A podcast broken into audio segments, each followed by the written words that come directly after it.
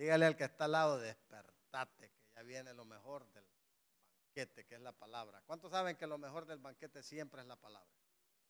Gloria a Dios. Leemos la palabra honrando al Padre, al Hijo y al Espíritu Santo. Y dice la palabra, y la gente extranjera que se mezcló con ellos tuvo un vivo deseo. Y los hijos de Israel también volvieron a llorar y dijeron, ¿quién nos diera a comer carne? Nos acordamos del, del pescado que comíamos en Egipto de balde de los pepinos, los melones, los puerros, las cebollas y los sajos. Y ahora nuestra alma se seca, pues nada sino este maná ven nuestros ojos. Dice la palabra, allí era el maná como semilla de culantro y su color como color de bedelio.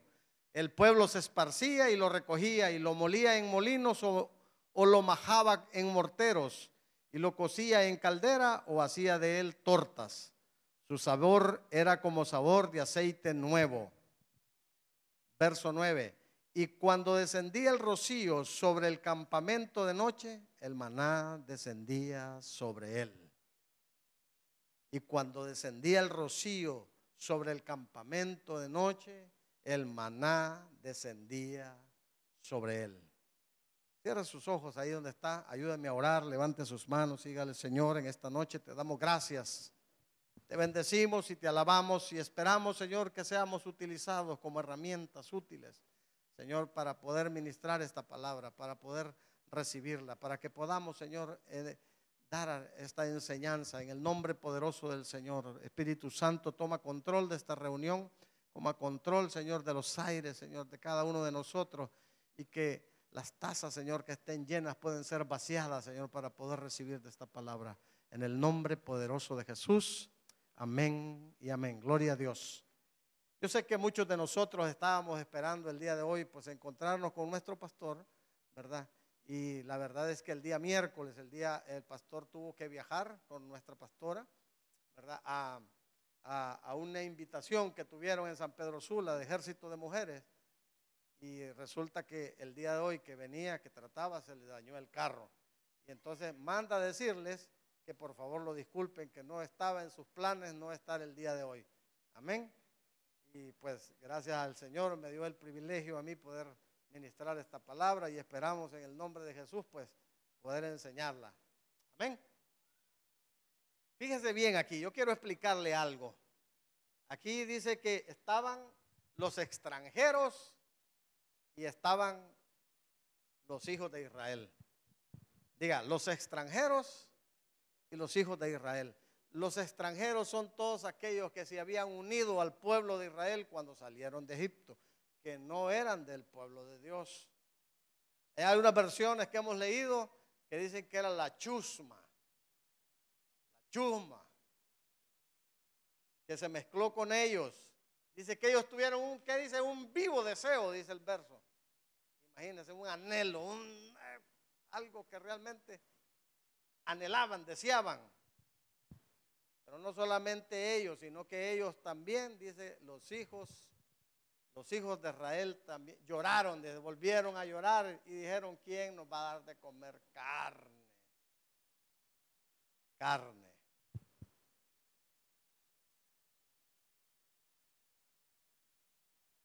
Hermanos, nosotros tenemos que saber cuidarnos de los extranjeros en nuestras casas. Por eso yo el día de hoy quiero predicarles acerca de los extranjeros en nuestras casas.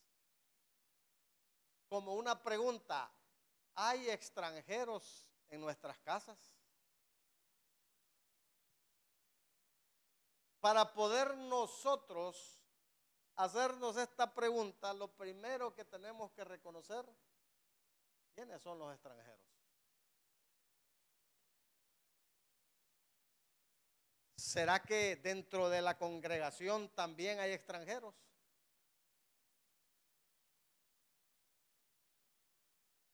Las personas con las cuales nosotros como cristianos nos relacionamos a lo largo de nuestro diario vivir, porque dice que nosotros no somos del mundo, pero estamos en este mundo. Amén. Entonces, Muchas veces nosotros tenemos relaciones con maestros, tenemos relaciones con alumnos, tenemos relaciones de trabajo, eh, muchas veces tenemos relaciones con empleados, porque tenemos empresa, con amigos, con familiares.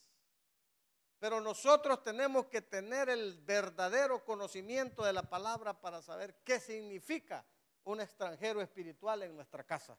Porque un, un extranjero espiritual en nuestra casa es alguien que no deberíamos nosotros de invitar. Dígale al que está a su paz, no debemos de invitar extranjeros a nuestra casa. Vamos a entrar en la palabra y vamos a tocar el punto número uno. Identificando a los extranjeros en las casas identificando a los extranjeros en las casas. Para identificar a un extranjero, mi hermano, lo primero que usted tiene que hacer es dejarlo hablar.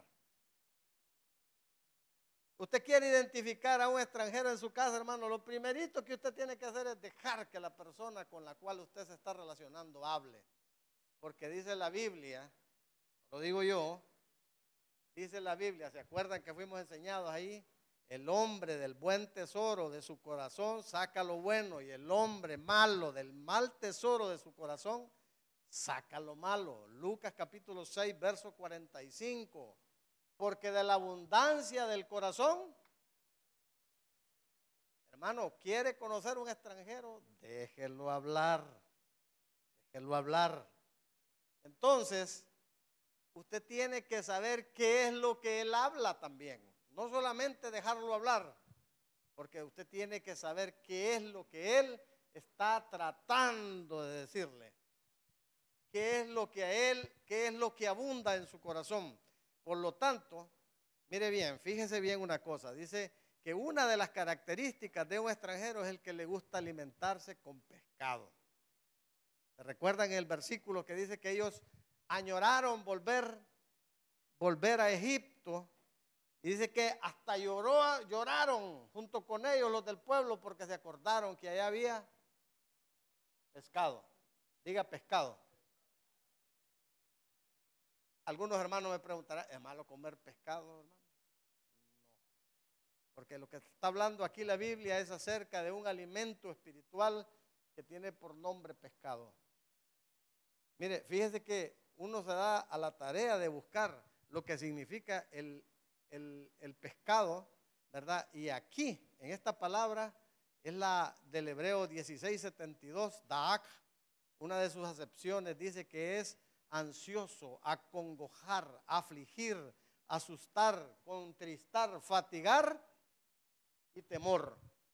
Una persona que se alimenta de pescado es aquella que pasa ansiosa, que pasa acongojada, afligida, asustada, contristada, fatigada y temerosa, porque hay una potestad que hace que se sienta así.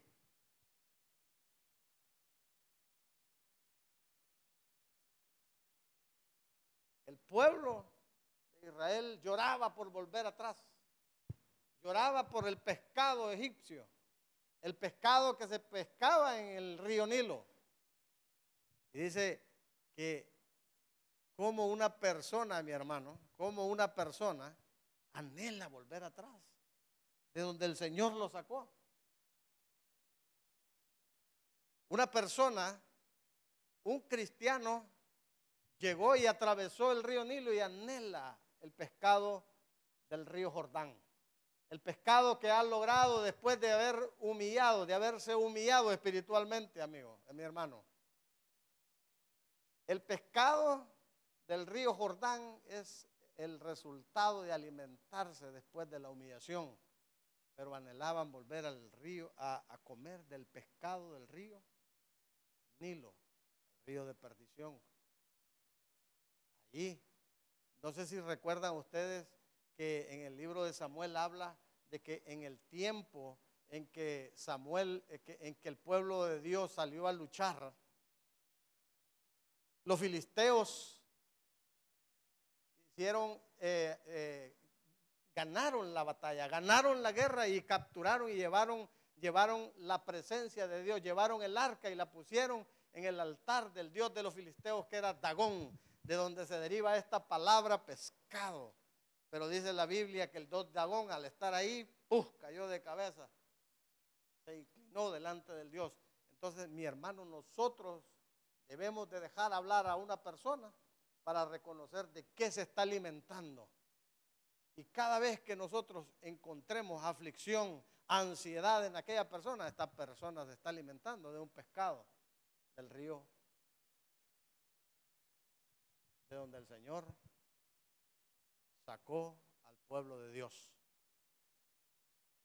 Pero si usted, hermano, usted empieza a hablar del buen tesoro, es que usted está siendo alimentado del pescado del río Jordán, del río de la humillación. Tenemos que identificar a este tipo de personas, a este tipo de extranjeros para que no lleguen a su casa. ¿Será, será mi hermano, será que podemos nosotros tener relaciones con extranjeros de este tipo? ¿Será que muchas veces en las congregaciones hay personas ansiosas, afligidas, con miedo?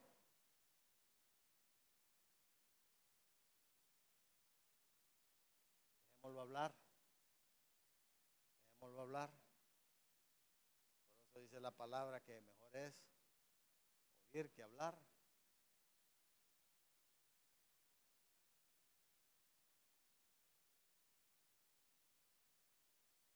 El pescado del Nilo, mi hermano.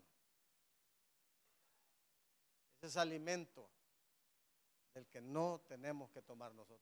Aquí nosotros venimos a recibir palabra. Un alimento espiritual después de haber sido humillados. Y eso es lo que nosotros debemos de llevar a nuestras casas. Tenemos que velar para que nuestros hijos, también hermano, tenemos que escuchar a nuestros hijos. Tenemos que escuchar porque ellos también de lo profundo de su corazón están hablando. Están hablando. Y muchos de nosotros que venimos de allá, de repente, de repente venimos escuchando, ay, cuando yo estaba, cuando yo era, cuando yo era acá. Ah, a mí nadie me pegaba, yo era macho, macho menos. Ah, dice yo, yo en el colegio era el líder se enorgullecen, mis hermanos. Se enorgullecen del alimento espiritual que, que los estaba sustentando anteriormente. Y pareciera, pareciera que quisieran volver atrás. Pero nosotros, los cristianos, no vamos a volver atrás. Dígale al que está a la par, no vamos a volver atrás. El alimento que nosotros debemos de tomar es el, es el pescado asado que es Cristo. Amén.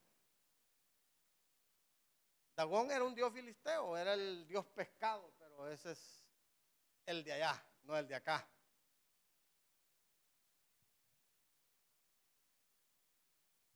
¿Se recuerdan ustedes? ¿Se recuerda un paladín? Un paladín, dice la Biblia, que tenía temorizado al pueblo de Israel llenos nos, aquellos extranjeros que nos quieren infundir temor.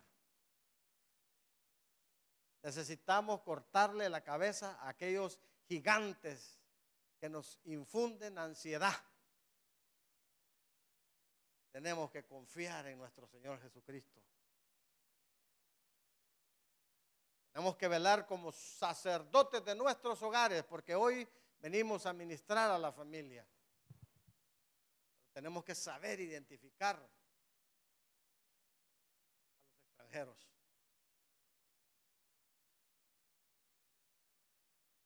Pero también una de las características de un extranjero es el que le gusta alimentarse de pepino. ¿A cuánto le gustan los pepinos, hermano? Por favor, no es que no vamos a comer pepino. Solo quiero explicarle que espiritualmente un extranjero que se alimenta de pepino tiene un significado. Amén. Mire que la palabra pepino dice que eh, eh, es ser duro. Es algo que es difícil de digerir. Eso es la palabra pepino. Pues, miren, números 11, 5, nos acordamos del pescado de balde, de, de los pepinos. Hermano, su corazón se ha endurecido últimamente. Hay palabras que usted no está recibiendo, mi hermano, en su corazón. Hay palabras que se le mencionan una y otra vez y su corazón no las acepta. O de repente usted encuentra personas que de ninguna manera aceptan que usted hable acerca de Dios, porque ellos empiezan a hablar cosas acerca de nuestro Señor Jesucristo. Empiezan a decir que es mentira, que la palabra fue escrita por hombre y todo. Entonces usted está en presencia de un extranjero que le gusta comer pepino. La palabra está endurecido su corazón, no hace mella. Y ese alimento, mi hermano, dice que es difícil de digerir, pero es difícil de digerir en ambos sentidos, tanto para el cristiano cuando recibe una palabra, cuando recibe un pepino de Egipto, como, como un extranjero cuando recibe una palabra de parte de un cristiano. No la acepta, hermano. Y hay muchos de nosotros que todavía somos extranjeros porque aceptamos una parte de la palabra aquí, pero hay palabras que no las aceptamos. Nos enojamos por muchas palabras y hay muchos que también se van de las iglesias. No aceptan la corrección.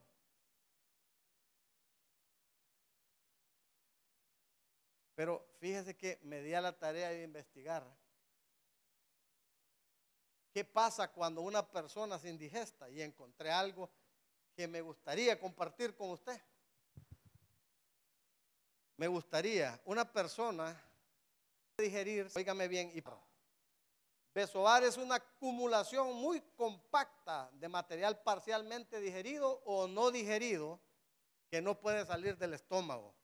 Los besoares pueden provocar náuseas y vómitos, además de poner en riesgo la vida si no permiten que los alimentos pasen del intestino delgado. Esta es una investigación eh, acerca de, de lo que es una indigestión. Imagínese usted, si usted prueba un pepino, un pepino, si usted se da la tarea de escuchar y de llorar por un pepino egipcio, usted ha endurecido su corazón porque su alimento, oígame, se queda en el estómago y muchas veces hemos visto a personas que están siendo liberadas que vomitan. ¿Por qué? Porque probaron un alimento que no era correcto para su vida. No era correcto. Tuvo que haber sido ministrado para poder ser libre de aquella palabra que se endureció en su estómago tuvo que ministrar, tuvo que vomitar. Y la palabra lo mismo no pasa, no pasa, no les pasa. A los extranjeros la palabra de Dios no les pasa, no la aceptan. No la aceptan de ninguna manera.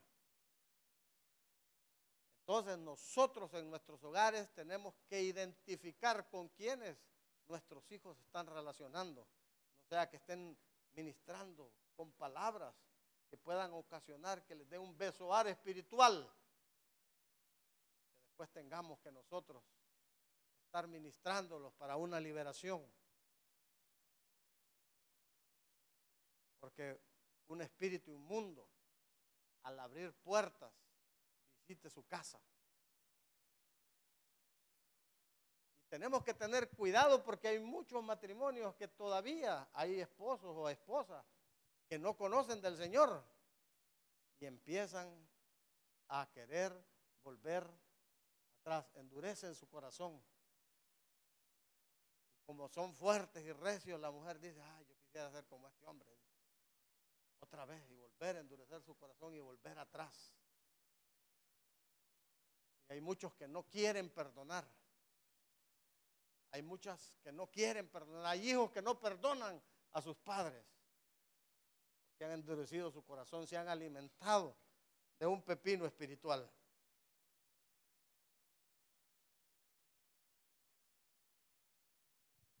Otra de las características de las personas que son alimentados con pepino son aquellos que contienden con la palabra, hermano. Oh. No sé si usted ha conocido personas que son contenciosos con la palabra. Nosotros recibimos una palabra aquí y vamos alegres a querer ministrarla tal cual la recibimos en nuestro corazón, pero hay personas que no es cierto. No la aceptan. O muchos la aceptan parcialmente. Está provocando en su vida espiritual un besoar espiritual, espiritual. Un hombre que siempre teme a Dios. Mas el que endurece su corazón caerá. Permita, hermano, no permita, ponga, identifica a los extranjeros para que nuestros hijos no vayan por el camino del mal. Que no vayan a endurecer nuestros hijos su corazón por querer volver atrás. Jóvenes, ¿cuántos jóvenes hay? Levanten la mano los jóvenes. Díganle, no vamos a volver atrás. No vamos a volver atrás. Sigamos identificando a los extranjeros. En Hebreos capítulo 3, verso 8, del 8 al 11, miren lo que les dice la palabra. No endurezcáis vuestros corazones como en la provocación en el día de la tentación en el desierto. Mire, está hablando de este día en los cuales el pueblo de Dios dio carne. Verso 9. Donde me tentaron vuestros padres, me probaron y vieron mis obras 40 años. Verso 10 a causa de lo cual me disgusté contra esa generación y dije, siempre andan vagando en su corazón y no han conocido mis caminos. Verso 10. Por tanto, juré en mi ira, no entrarán en mi reposo. Tenemos que tener cuidado, hermano, no sea que por alimentarnos, por desear un pepino, endurezcamos nuestro corazón y no entremos en el reposo del Señor. ¿Cuántos anhelan entrar en el reposo del Señor? ¿Y cuántos anhelan que sus hijos y su familia también entren en el reposo del Señor? Entonces, mis hermanos, no desmayemos. Ojo con los extranjeros.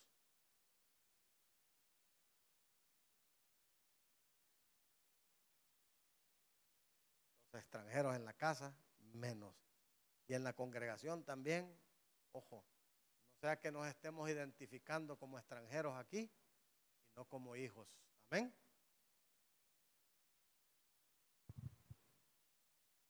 Pero también tenemos las características de un extranjero que le gusta alimentarse de melones y de puerros. Hermano, ¿ya no vamos a comer melones? No, claro que sí, los melones son ricos, mi hermano son de los melones y de los puerros espirituales. Fíjese bien, mire, melones y puerros tienen el mismo significado en la Biblia. Viene de la palabra, de una de sus excepciones, la palabra hapser.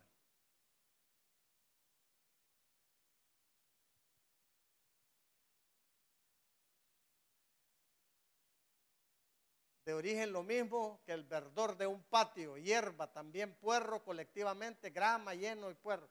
Entonces está hablando de un También la palabra un patio con una con una cerca, pero también dice que significa aldea.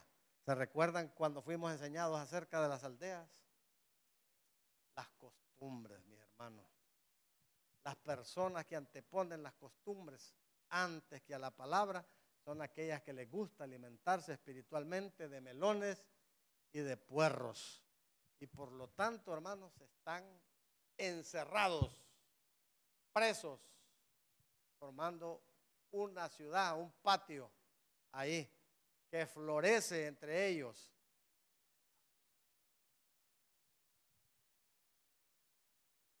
Las costumbres, voy a mencionar algunas tal vez no nos sentimos un poco como la Navidad. Nadie dijo amén. La Navidad es una costumbre que se antepone muchas veces a lo que es la palabra del Señor. La Semana Santa es una costumbre que se antepone a la palabra del Señor. El Halloween, no digamos, el Señor lo reprenda. La celebración de la Pascua, otras costumbres paganas arraigadas que mencionan los extranjeros que dicen, no son malas. Entonces, una persona, una persona que le está diciendo que la costumbre, la feria del pueblo, eso no es malo. La Navidad, eso no es malo. Mire, qué bonita la lucecita.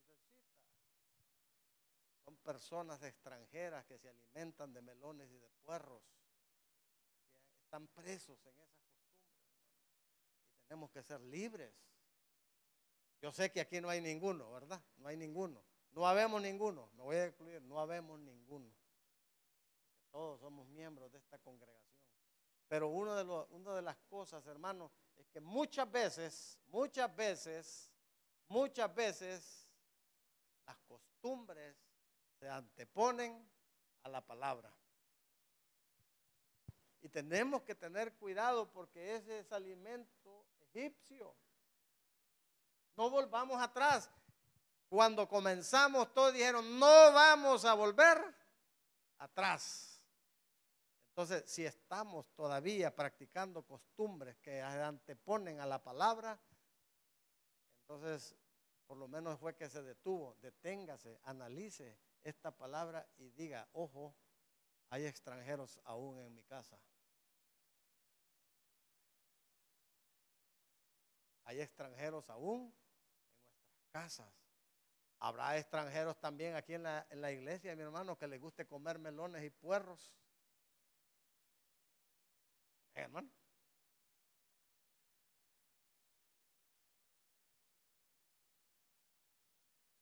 Mucho cuidado porque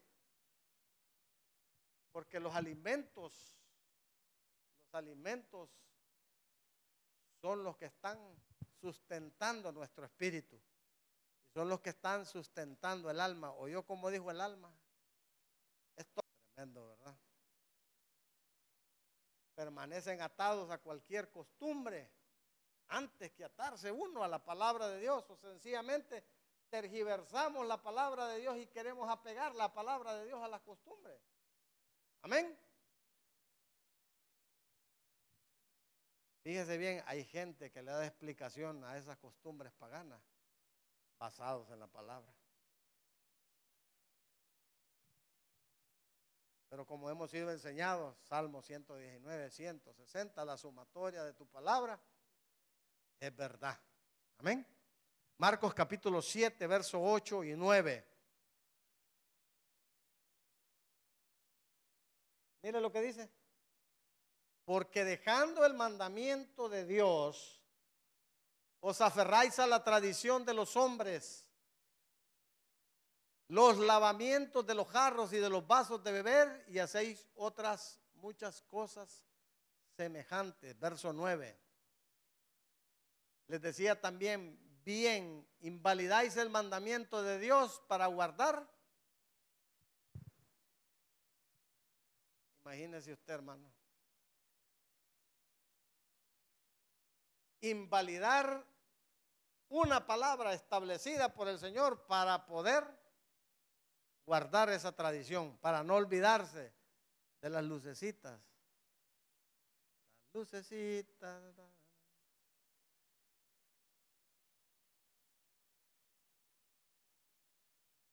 Fíjese bien también en el libro de Reyes 12, 32 y 33. Jeroboam Mire lo que dice la Biblia en el verso 32, primera de Reyes. Entonces instituyó Jeroboam fiesta solemne en el mes octavo a los 15 días del mes, conforme a la fiesta solemne que se celebraba en Judá y sacrificó sobre un altar. Así hizo en Betel, ofreciendo sacrificios a los becerros que había hecho. Ordenó también en Betel sacerdotes para los lugares altos que él había fabricado. En el verso 33 dice, fabricó Sacrificó pues sobre el altar que él tenía hecho en Betel a los 15 días del mes octavo, el mes que él había inventado de su propio corazón, e hizo fiesta a los hijos de Israel y subió al altar. Y mire lo que dice el verso 30, y esto fue causa de pecado. Diga, fue causa de pecado, porque el pueblo iba a adorar delante de uno hasta Dan. Jeroboam, hermanos, Jeroboam era, era un ministro de Salomón que se opuso a Salomón porque Salomón había edificado casa en el pórtico de David a una de sus mujeres y había levantado un altar ahí a un dios pagano.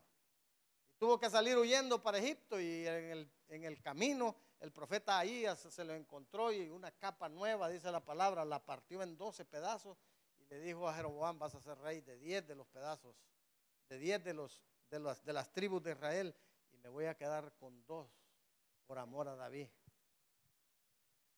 Y se quedó con dos de las tribus y ustedes conocen la historia, luego muere el rey Salomón, regresa de Egipto. ¿De dónde regresó Jeroboam? De Egipto. Alguien que había luchado para que los extranjeros no habitaran en la casa, ahora se había convertido en rey de diez de las tribus de Israel a causa de que Roboán había consultado a los jóvenes y los jóvenes le habían dicho que fuese más duro que su padre, entonces el pueblo de Israel siguió a Jeroboam y lo declaró rey de Israel del norte. Mi hermano, y vino Jeroboam y dice que adoraba en los lugares altos y esos lugares, dice la palabra, que era como adorar demonios. Y ahí en esos lugares altos también instituyó sacerdotes que no eran sacerdotes establecidos por el Señor. Y no solamente eso, de su propio corazón estableció un día para una fiesta solemne, para que se pareciera a lo que estaba sucediendo en Judá, dice la palabra. Esto fue pecado, dice, causa de pecado. Oiga bien. Y eso pasó por muchos años. ¿Se recuerdan la mujer samaritana? La mujer samaritana dice, nuestros padres adoraron en estos montes. ¿Quién tiene la razón? Tengo que decir la verdad. La verdad es que el verdadero, la verdadera oración era en Jerusalén. Pero seguiste una costumbre establecida del corazón de un hombre que hizo que esa costumbre, ese extranjero en el, en el pueblo de Dios, hiciera que mucha gente se perdiera, hermano, por una mala decisión. Por permitir extranjeros en la casa, que se alimentaban de costumbres antes de los mandamientos del Señor. Amén mujer samaritana andaba con su cántaro. ¿Recuerdan lo que nos enseñó el pastor que era andar con cántaro? Ella andaba con su cántaro, mire, andaba con su palabra, andaba con su forma de ser. Y ella estaba que casi segura, mi hermano, que eso era lo correcto. Las costumbres, hermano, hay gente que cree que lo que ellos hacen es lo correcto. Y todavía están en prisiones ahí, adorando en lugares altos como que adoraran demonios. Pero dice el Señor Jesucristo, vienen tiempos donde los verdaderos adoradores adorarán al Padre en espíritu y en verdad. Y esta casa, esta casa ha desechado a los extranjeros, ha desechado a los extranjeros. Y aquí no se permite la costumbre, lo que se predica es palabra de Dios. Adore con libertad, mi hermano.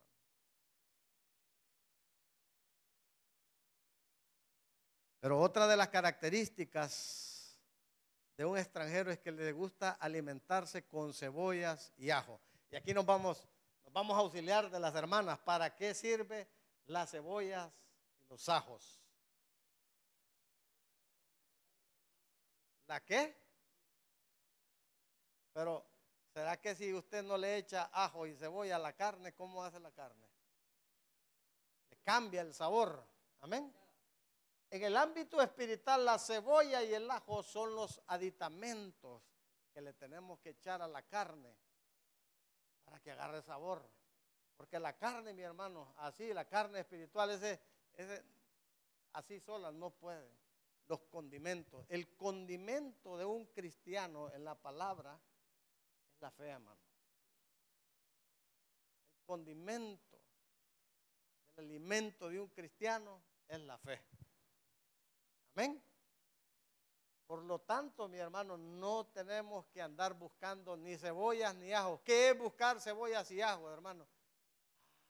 Han escuchado ustedes a personas que todavía hablan. Ya, ya no, ya dejaron de beber, pero todavía hablan. Ay, se acuerda cuando me, las tomaba heladitas allá, donde bien fresquitas y todo. Hermano,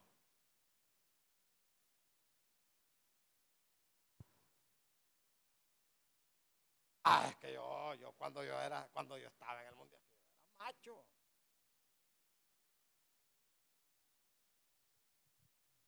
Todavía hay cebolla y ajo. Saborea todavía la carne.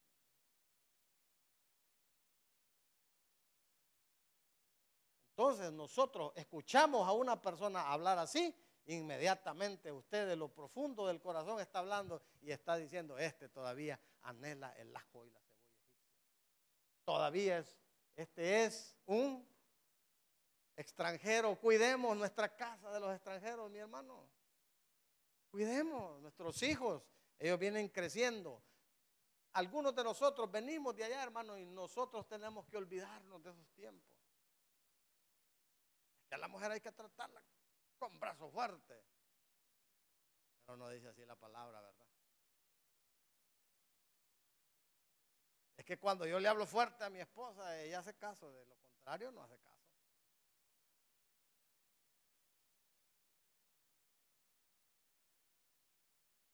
No, no somos así. Mire que una vez yo casi que tenía identificado a un, a un caba la mujer. Y él decía, yo la hinco a mi mujer, yo la hinco. La hinco porque la hinco.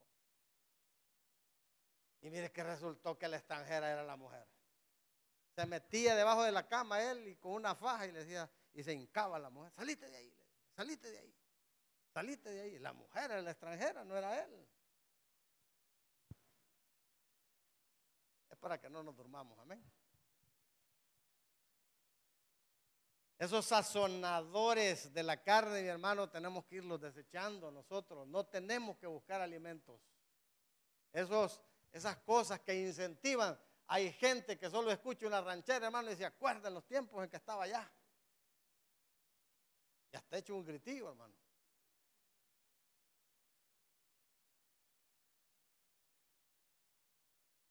Por eso, aún, aún, la palabra dice hay muchos que se equivocan, que dicen que, el enemigo era, era el que había inventado la música. No, no, no, no, dice que ya los tamboriles, las flautas y todas estaban preparados antes de que, de que el Señor lo creara. La alabanza, la adoración es para preparar el ambiente, Para eso el Señor la hizo. Pero también hay música que prepara otros ambientes, amén. Pero de esas no vamos a hablar aquí. De esas no. Entonces, mi hermano, vamos a ir al punto número dos. Una vez identificados los extranjeros, ¿qué debemos de hacer? Ya, ya sabemos, santo Dios, se me acabó el tiempo. Una vez identificados los extranjeros, ¿qué debemos de hacer? Ellos gritaron, nuestra alma se seca nosotros solo vemos maná. ¿Se han escuchado ustedes, mis hermanos, que hay personas que ustedes solo de la Biblia hablan? Ustedes solo de Cristo hablan. Ustedes no hablan de otra cosa, solo de Cristo. Aquí solo palabra y para todo. No podemos hablar y ustedes ya sacan un versículo, hermano. Para dar un consejo, un versículo. Para, para hacer un viaje, un versículo. Para todo, hermano. Pero es que nosotros estamos siendo alimentados del pescado espiritual de Cristo. Pero ellos decían que el alma se les estaba secando. Y es que esa palabra seca, esa palabra seca, es destruir, es, es confundir, es avergonzar, es extinguir, es marchitar, es morirse espiritualmente, hermano. Pero hay gente que no sabe que se está muriendo espiritualmente. Pero anhelan, anhelan ese alimento, seguirse alimentando una y otra vez. Lo triste es que hay en muchas casas, en muchas familias y aún en la iglesia, todavía lloran porque creen que se les ha acabado la felicidad. Porque han salido del mundo, hermano, y ya no tienen el gozo que tenían en el mundo. Pero dice el Señor, el gozo que yo te voy a dar, el mundo no te lo va a quitar.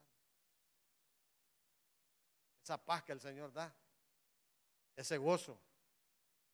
Amén.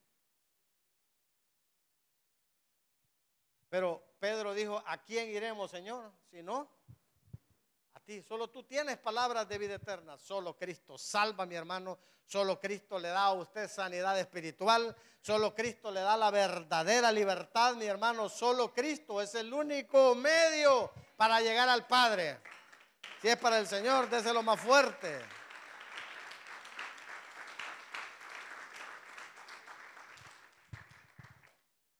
Y la pregunta, ¿Qué es lo que debemos de hacer? Lo que debemos de hacer espiritualmente necesitamos alimentarnos de maneras diferentes. Para no ser como los extranjeros, mi hermano. Si alguien se identificó aquí como extranjero y no como hijo de Dios, entonces este es el tiempo de escuchar.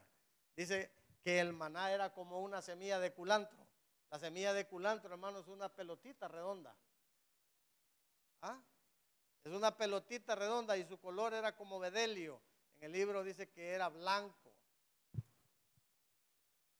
Dice que el pueblo se esparcía, lo recogía, lo molía en molinos o lo majaba en morteros y lo cocía en caldera o hacía de él torta. Su sabor, dice, era como de aceite nuevo. hermano, debemos despigar el maná. La palabra de Dios hay que buscarla, hay que recogerla, hay que procesarla, hay que cocerla y hay que comérsela y hay que saborearla. Dígale al que está ahí, queremos y debemos espigar palabra. Tenemos que espigar la palabra, tenemos que buscar a Cristo.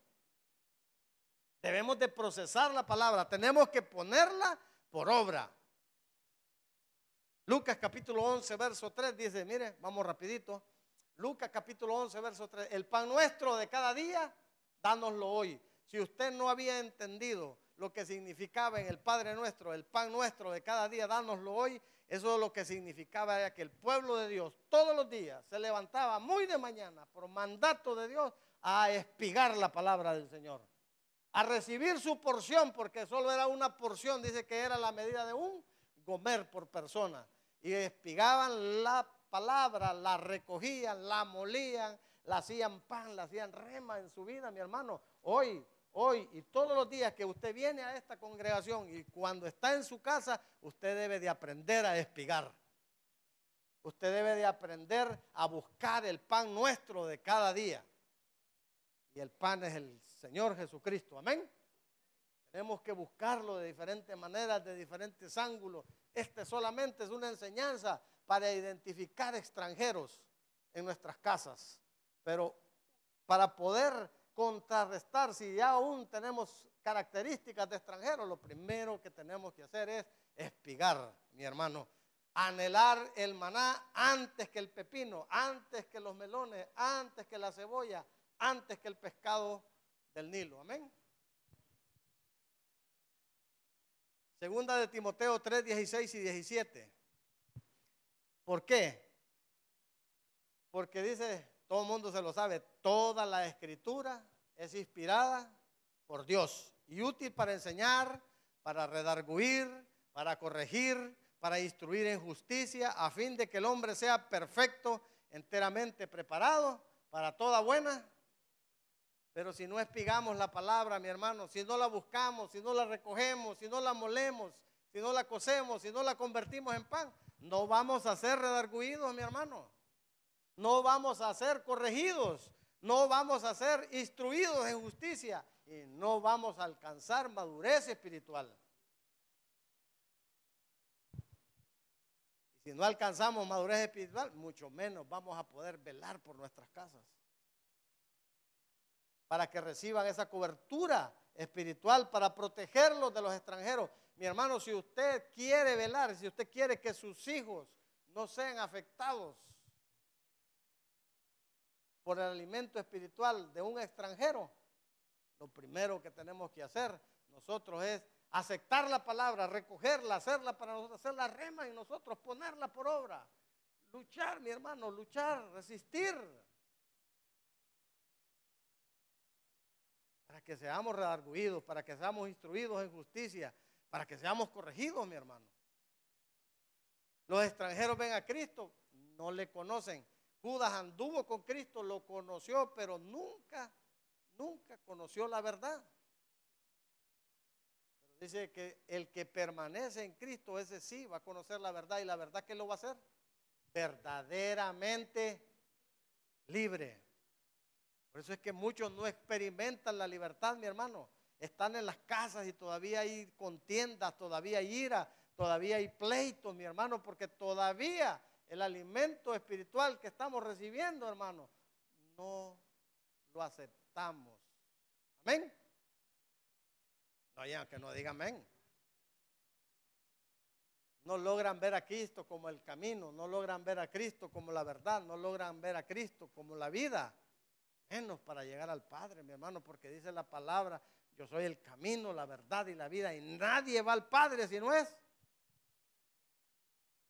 debemos de saborear la palabra, porque dice la palabra que era lo que significa.